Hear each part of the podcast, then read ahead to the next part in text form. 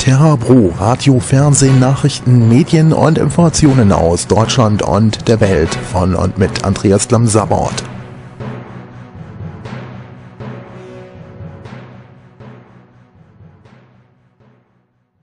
Willkommen bei Oterra Pro. Heute ist Sonntag, der 8. Juli 2012. Am Mikrofon Andreas Lam-Sabort. Opposition kritisiert neues Meldegesetz. Berlin nach Informationen der Tagesschau kritisiert die politische Opposition das am 28. Juni beschlossene neue Meldegesetz in Deutschland. Nach den Vorgaben des neuen Gesetzes können künftig Inkassounternehmen, Adressenhändler und Werbefirmen bei den Meldebehörden Adressen und Informationen über die Einwohner von Städten und Gemeinden in Deutschland abrufen.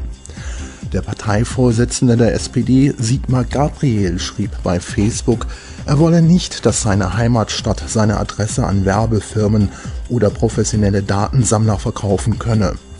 Doch genau dies sehe das neue Meldegesetz vor, das die CDU, CSU und die FDP im Bundestag bereits gegen die Überzeugung der SPD im Bundestag beschlossen habe.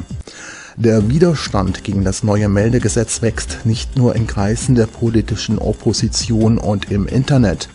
Beobachter und Experten rechnen damit, dass das neue Meldegesetz von mehreren Bundesländern im Bundesrat möglicherweise nicht mitgetragen wird.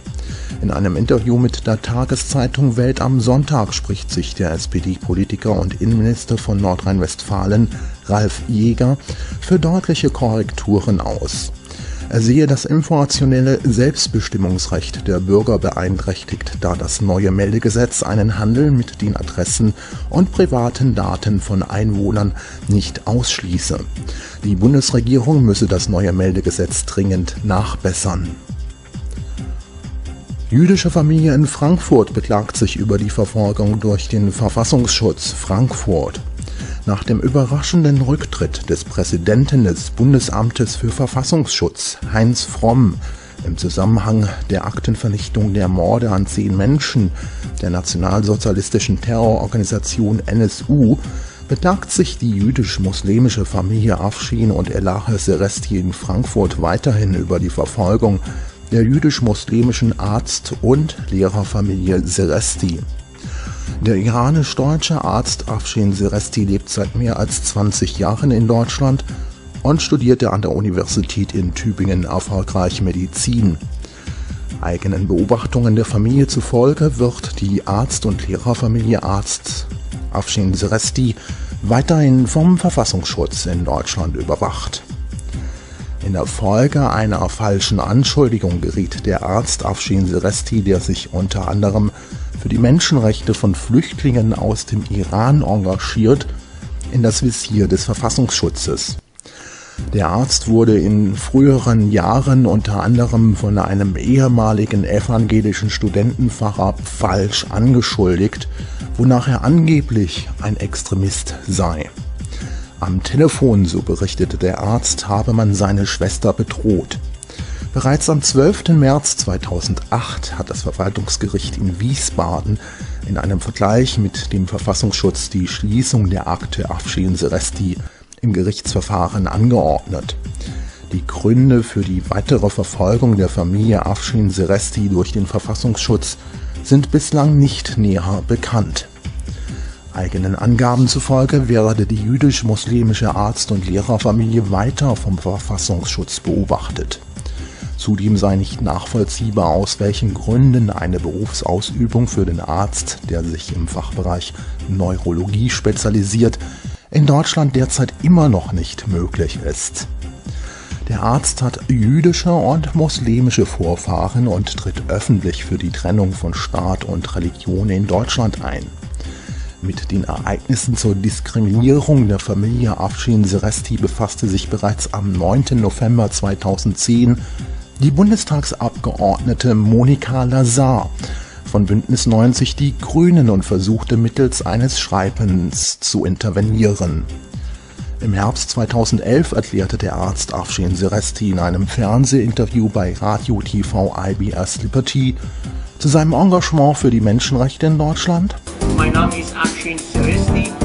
Ich bin ein deutscher Staatsbürger mit Migrationshintergrund aus dem Iran ich engagiere mich für die Menschenrechte und äh, ich bin auch Arzt und würde ich sehr gerne auch anderen Menschen helfen. Ich helfe seit Jahren für die Migranten, für die Asylbewerber und Asylanten, dass sie auch in diese Gesellschaft sich integrieren können und integrieren müssen. Was ist Ihre Hoffnung für Deutschland? Meine Hoffnung für Deutschland ist, dass wir eine offene Gesellschaft aufbauen für alle Menschen, egal von welchem Herkunft, dass sie sich hier entfalten können, dass sie sich hier engagieren können, dass die Gesellschaft eine Gesellschaft ist für alle Menschen, dass sie sich auch alle Menschen dieser Gesellschaft zugehörig fühlen. Internetdienstleister Strato ist offenbar Opfer einer Phishing- und Spam-Attacke. Berlin, der zweitgrößte europäische Internetdienstleister Strato, meldet auf seiner Webseite, dass das Unternehmen, eine Tochter der Telekom Deutschland GmbH, offenbar zum Opfer einer Phishing- und Spam-Attacke wurde.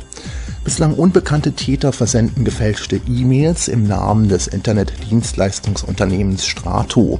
Betroffen seien auch mehrere Kunden von Strato, die deren E-Mail-Adressen ebenso für gefälschte E-Mail-Schreiben missbraucht werden. Mit den gefälschten E-Mails versuchen nach Informationen von Strato die Täter personenbezogene Kundendaten und Bankdaten zu erfragen. Das Unternehmen rät dazu, die Links in den E-Mail-Schreiben nicht zu öffnen.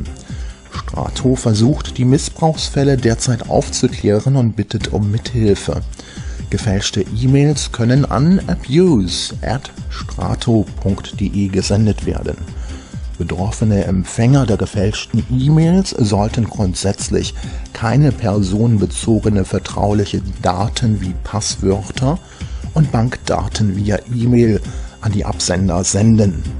Obgleich man stetig gegen Hackerangriffe bemüht sei, ließen sich die Missbrauchsfälle, so teilt Strato mit, nicht generell verhindern. Mehr als 150 Raketenangriffe auf Israel, Jerusalem, Israel. Palästinensische Terroristen aus dem Gazastreifen haben bereits Ende Juni etwa 150 Raketen auf israelisches Gebiet abgefeuert, teilt die Botschaft des Staates Israel mit. Mehr als 20 Raketen hätten die Terroristen an einem Samstagmorgen bereits Ende Juni 2012 auf Israel abgefeuert. Es sei gelungen, mit dem Raketenabwehrsystem Iron Dome fünf Raketen über der Stadt Ashkelon abzufangen. Als Reaktion auf die Raketenangriffe hätten die israelischen Verteidigungsstreitkräfte Zahal Ziele im Gazastreifen angegriffen, die als Basis für die terroristischen Aktivitäten dienen. Mit Hilfe von ägyptischen Mediatoren sei es gelungen, eine Waffenruhe auszuhandeln. Das Wetter Heute ist es zu Tagesbeginn freundlich. Im weiteren Tagesverlauf ist die Entwicklung von Gewittern und Unwettern in Deutschland möglich. Die Temperaturen erreichen 20 bis 30 Grad. Redaktion und Produktion Otterra Bro, Radio, Fernsehen, Nachrichten, Medien und Informationen aus Deutschland und der Welt. Andreas Klamm, Saberort, Journalist, Postfach 1113 67137 Neuhofen, Deutschland. Telefon 06236 41 68 02. Telefon 06236 48 90 44.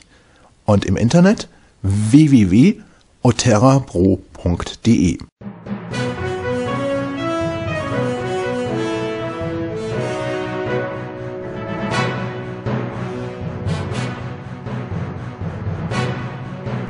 Oterra Pro, Radio, Fernsehen, Nachrichten, Medien und Informationen aus Deutschland und der Welt von und mit Andreas Glamsabort.